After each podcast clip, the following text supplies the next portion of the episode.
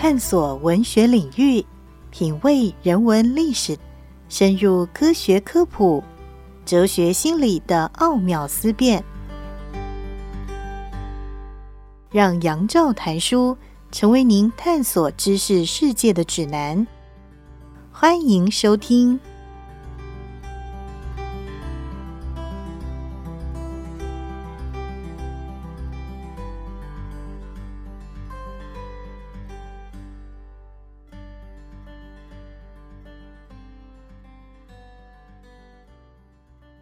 各位听众朋友，大家好，欢迎收听杨照谈书。本节目以台北广播电台 FM 九三点一，每个星期一到星期五晚上九点为大家播出。我是杨照。在今天的节目当中，要为大家介绍的，这是心灵工坊的新书，作者是陈菲菲。这本书的书名叫做《千年吐蕃》。先解释一下书名当中的“吐蕃”。作者告诉我们，这本书使用“吐蕃”取代以往惯用的中文名称“西藏”。因为西藏这词和吐蕃的自称不只是没有关联，而且“藏”这个名词也指的是日喀则地区，而不是吐蕃的整个区域。西藏这个词汇最早出现在清朝的汉文奏议内容上，字面的意思是西方的藏地，凸显中原国家的自我中心，将其他民族边缘化的思考模式。不过，吐蕃。对于陈菲菲来说，她也仍然要提醒，并不是最妥适的名称。首先，这不完全是吐蕃人的自称，吐蕃包含了魏，也就是我们称之为拉萨这个地区，加上藏、阿里、康和安多等这些不同的区域。而目前流亡在印度达姆萨拉的吐蕃行政中心，至今并没有做出更换中文名称的正式决策。经过百般斟酌，仍然选择使用吐蕃的原因，那是因为。吐蕃人，他们自称为 “Bot” 博，且吐蕃的发音竟是英文名称 Tibet 的语言，叫做 Tubat。一些吐蕃学者认为这是古代中亚草原民族对于吐蕃的称呼。另外一个重要的因素是，众多吐蕃青年在奋力向世界还有中国政权表达自由意志的同时，已经醒思到当代指称他们的国家民族所沿袭惯用的中文名称“西藏”这个词。其实并不妥当。上个世纪末，达姆萨拉的吐蕃人民议会就曾经做出更名为吐蕃的决议。尽管并未积极地向华人世界推广，但吐蕃毕竟仍然是唯一经过吐蕃议会讨论决定的名称。所以这本书它的书名为什么叫做《吐蕃千年》，是经过这样的思考的。这本书另外有一个副标题，那是。一个旅人的雪域凝视，而这个旅人呢，当然也就是陈菲菲自己。他在吐蕃这个地区有非常丰富的旅行的经验，更重要的，他累积了许许多多的探索和思考。在前言当中，他告诉我们发生在二零一九年这样的一个小故事。他说，二零一九年在拉卜楞前往热贡的途中，遇见了雍登，这是一位年轻的唐卡画师。尽管年纪还不到三十岁，他已经独当一面教导着几位学生，并且经营一间唐卡绘制的工作室。听说我们来自远方，用他的眼睛闪着新奇的光，对我们的家乡和国际事务发出了一串串的问题，从交通、天气、宗教信仰、假期到美术馆，似乎所有的东西都让他感到有趣。我们也对他的唐卡画室工作十分的好奇，他甚至一度停下车，打开手机当中的作品照片，仔细的为我们解说。在愉快的谈话间，雍登常说我没有文化，或我文化水平不高之类的话，原以为只是谦辞，后来才知道，雍登是真的这么认为，只因他自认。没有受过多少体制的教育，尽管他从年少持续锻炼他的绘制技巧，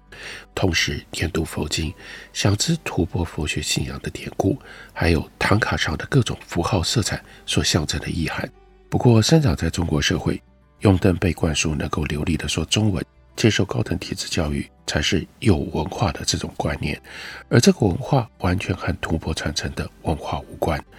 雍登就让陈菲菲。回头想自己，他说，在喂养我成长的文化当中，我无意识地堆积了什么样的偏见呢？接着往回头推，推到二零零五年的一个夏日，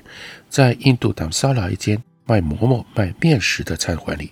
有一位阿妈拉听见从我嘴里冒出中文，瞬间露出的复杂表情，令我永远难忘。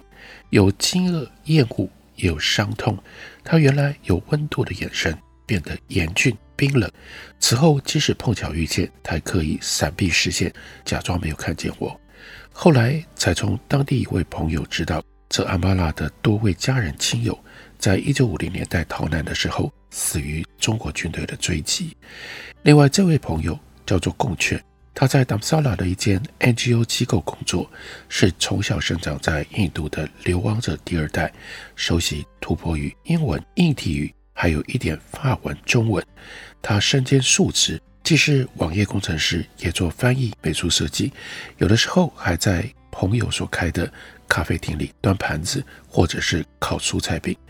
贡雀坦率豁达，对我提出任何有关吐蕃的问题，都慷慨地回答。相同的，他的提问也相当直言不讳。那孔雀提了什么样的问题呢？他就问过说中华文化和汉文化的差异，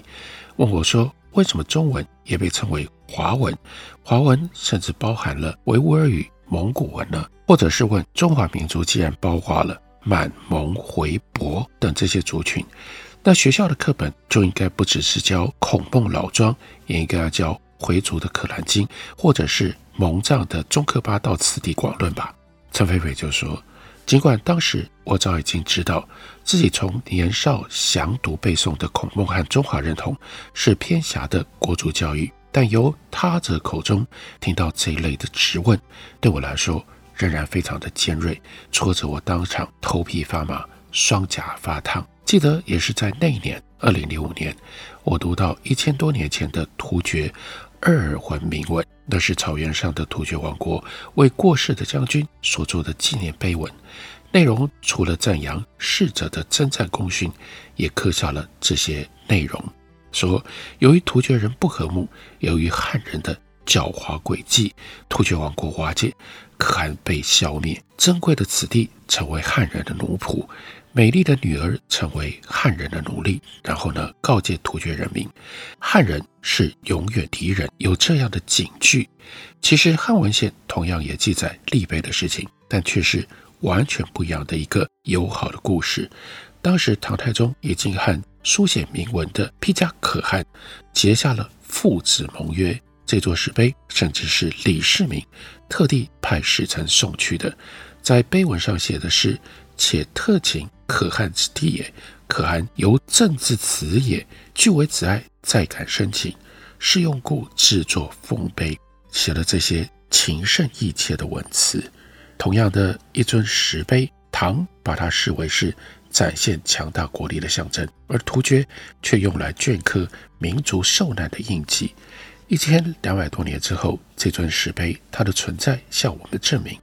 阅读历史真相不能够只看一面之词。也就是说，汉文献再丰盛，纪实也只能够代表一种诠释的角度，而不是史实的标准答案。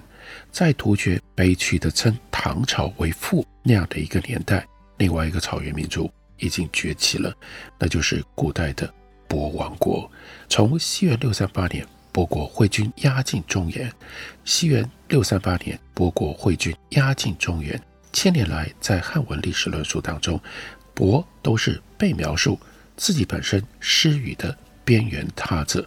尤其现在受到政治力的操弄，吐蕃更是丧失了发声权。一九五九年，解放军入侵拉萨。我们吐蕃打输了，失去自己的国家。吐蕃人的说法：“鄱是鄱，家是家。”吐蕃文化不是中华文化，更不是中华文化的一部分。汉人说的历史和我们吐蕃人的历史不一样。这是在达萨拉所遇到的这些吐蕃人他们的说法。在旅途上，陈飞飞遇到很多的吐蕃人，也都不约而同说过。类似的话，翻阅文献和中外史学论述，会发现，尽管吐蕃第一手史料记录不多，国际学者所考据的事实仍然和以汉文献所建构的中华史观有蛮大的差距。像是一千三百年前，文成公主和亲，是像《新唐书》所记录的，唐对于博国的友好赐婚，或者是唐遭到的草原大军的围困，为了让博国退兵的求和之策呢？吐蕃学者白桂斯考据了汉语、阿拉伯、吐蕃等古代记录，他的看法显然倾向于后者。古代博和唐的征战、协商、立约、和亲等互动的史事，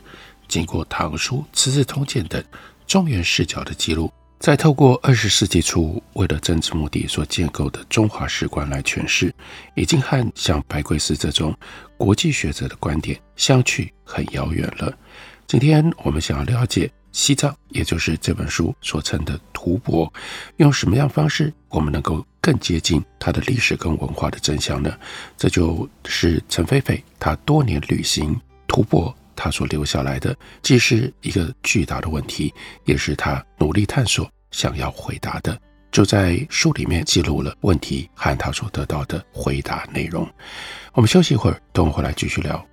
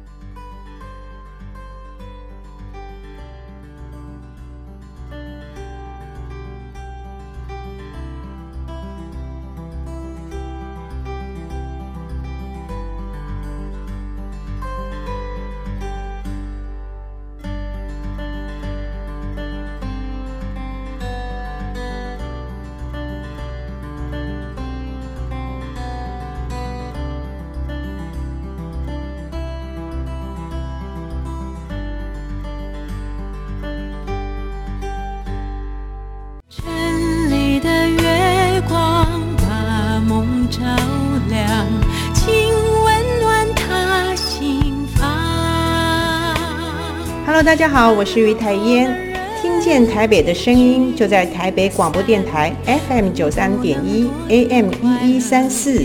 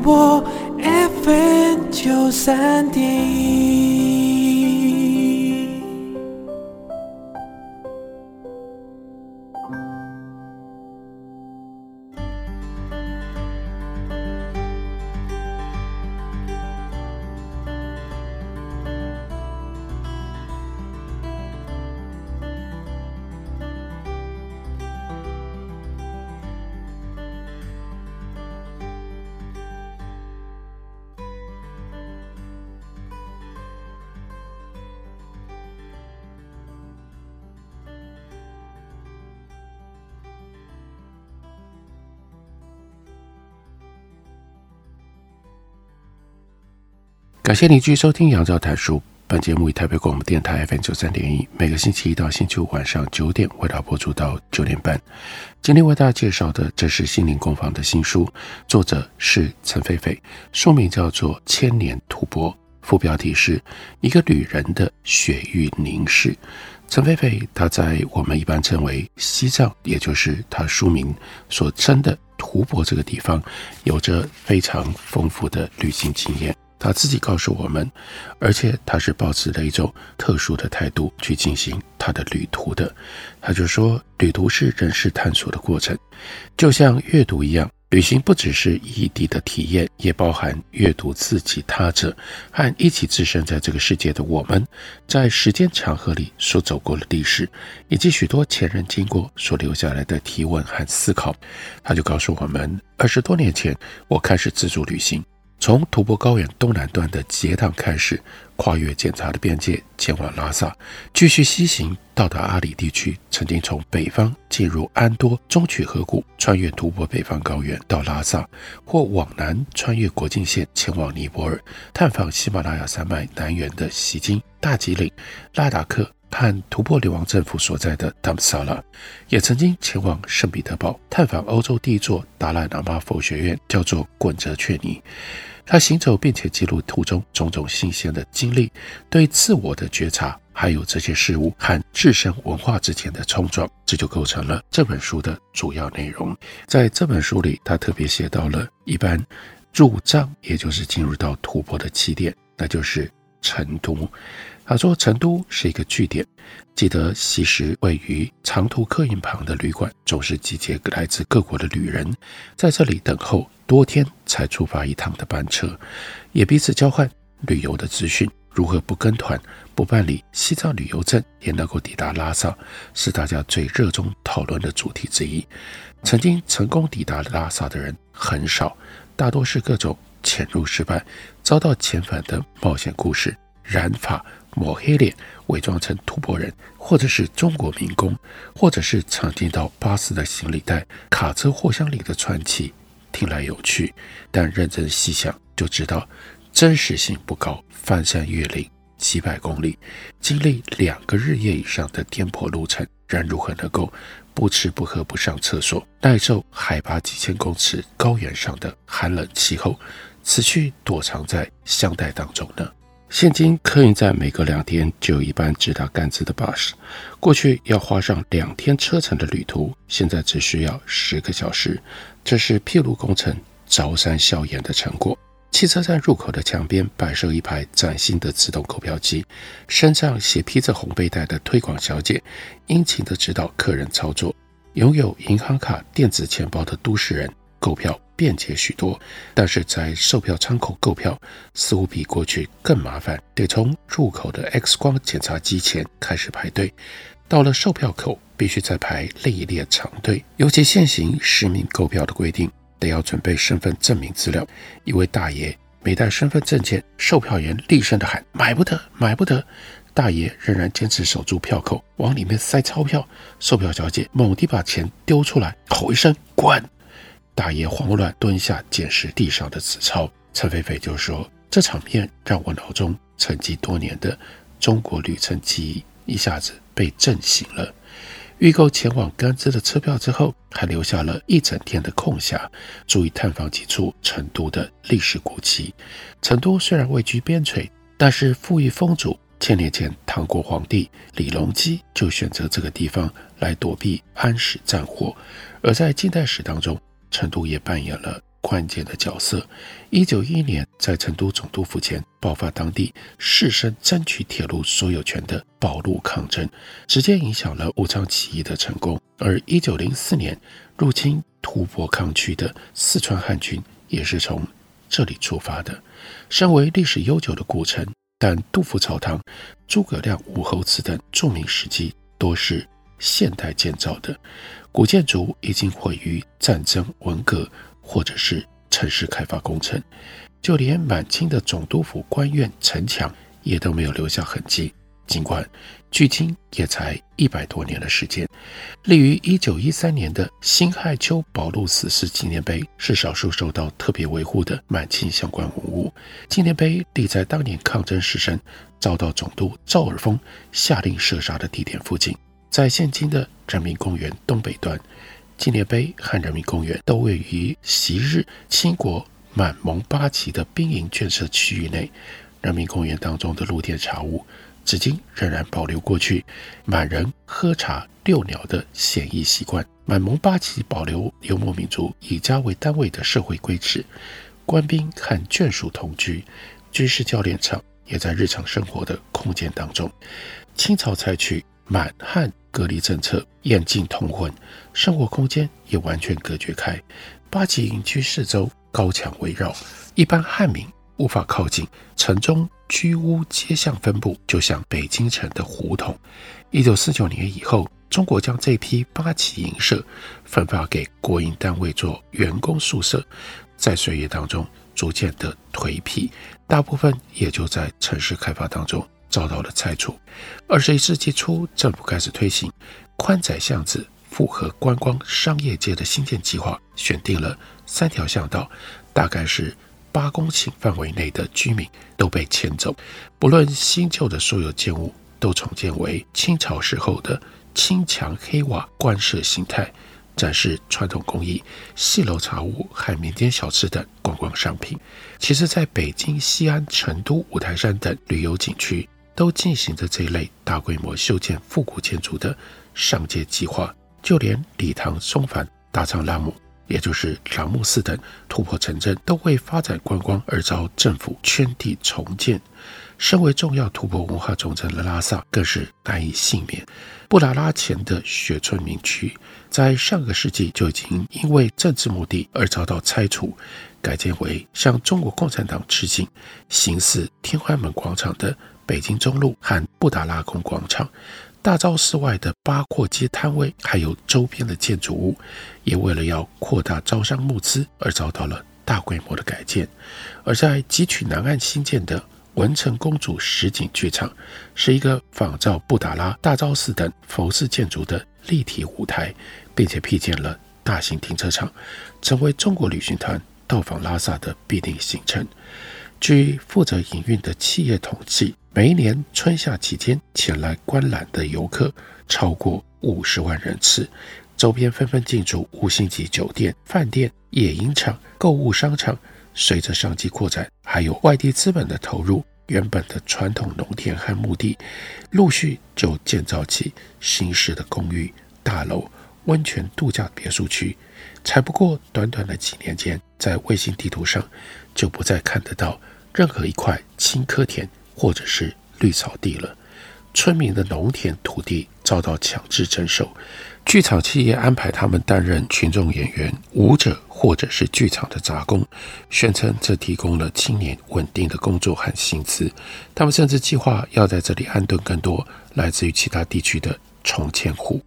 当地土坡村民或许真的收入提高，经济好转了，然而代价却是失去了世代耕种的土地和牛羊，必须要在观光客前献跳原来是传统节庆用来自娱的舞蹈，这个时候变成了隐身的手段。他们受雇佣去参与的是为了要弘扬中华文化、汉藏一家亲而编造的文成公主剧，剧情强调着自古以来优秀的汉文化为吐蕃人带来幸福，更大的代价就是失去了自己村落的名字。此觉林这个村名来自于当地的古老寺院此觉扎西桑丹里，一七九零年由第八世达赖喇嘛为他的上师而造的。此觉林音译自吐蕃语，意思近似于永恒至尊的佛学院。但官方为了要包装文成公主神话，索性就将村名改成此觉林，将河水南岸拓宽的道路命名为慈觉林大道，建造了一座具备有观光商街功能的慈觉林大桥，并且宣称一千三百多年前文成公主一行人就是从这里进入到了拉萨。编造说，当时随行的唐国人员就是落脚居住在这里。慈觉林村在集权资本当中变成了慈觉林村。这块土地上人们跟文化的历史伤痕被硬生生的抹去了，并且遭到官方营购的文成公主和扶贫幸福神话给掩盖了。剧情当中的吐蕃国王和文成公主携手站在舞台上，在水泥布达拉宫布景前接受群众的欢呼。当这个画面在中国各媒体平台广为宣传的时候，布达拉变成了一座象征汉藏团结的中华文化建筑。而吐蕃千年传承的文化信仰和自尊，还有多少能够为世人所记忆呢？就是因为不希望这样的文化信仰和自尊被抹杀掉，所以陈斐斐他写了这一本《突破千年》的新书，介绍给大家，推荐给大家。感谢你的收听。明天同一时间，我们再会。